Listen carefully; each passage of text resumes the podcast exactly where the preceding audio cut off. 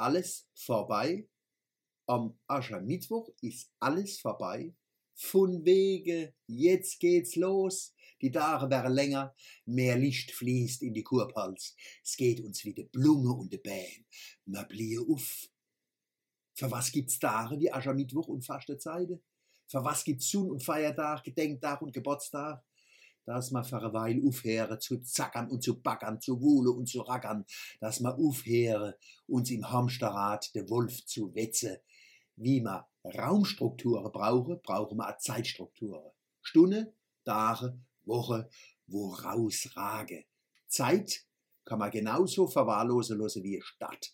Die Gefahr ist groß, dass man in einer Zeit unergeht, wo bloß noch bestimmt wird durch den Zwang, nee, die Zwangsvorstellung, man müsste immer schneller, immer mehr produzieren und konsumieren. Was ist egal. Hauptsache die Tretmehl brummt.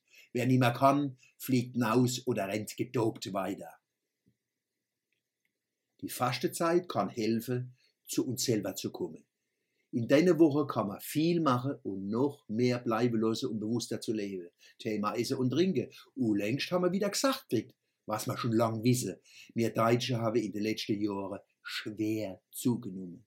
Wir wären zwar weniger, wiegen aber pro Kopf mehr, sodass es heute noch genauso viel Tonnen Deutsche gibt wie vor 20 Jahren. Fresswelle als Tsunami. Tsunami. Hungerkuren helfen doch nicht, sondern bewussteres Essen und Trinken. Als Einzelne und als Gemeinschaft müssen wir aufmerksamer mit Zeit umgehen. So wie wir nicht alles schlucken dürfen, im doppelten Wortsinn, so dürfen wir uns auch nicht von der Zeit verschlingen lassen.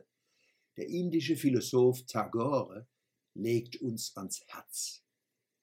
Nimm dir Zeit zum Arbeiten, das ist der Preis für den Erfolg.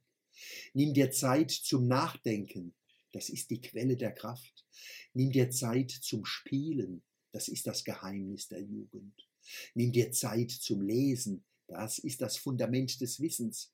Nimm dir Zeit zur Andacht, das wäscht den irdischen Staub von deinen Augen.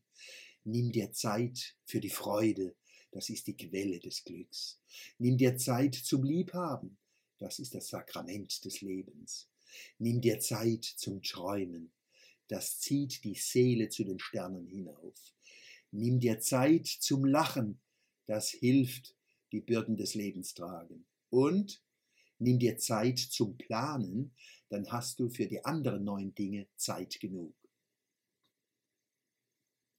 Das wäre ein Entwicklungsprojekt für die Fastenzeit. Dennoch weitermachen und ausbauen.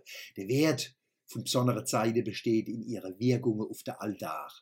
Für unseren Seelenhaushalt gilt selbe wie für die Regeneration von der Natur.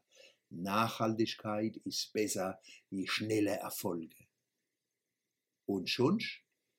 Gabriela Badura ist Blomeilin geworden. Glückwunsch.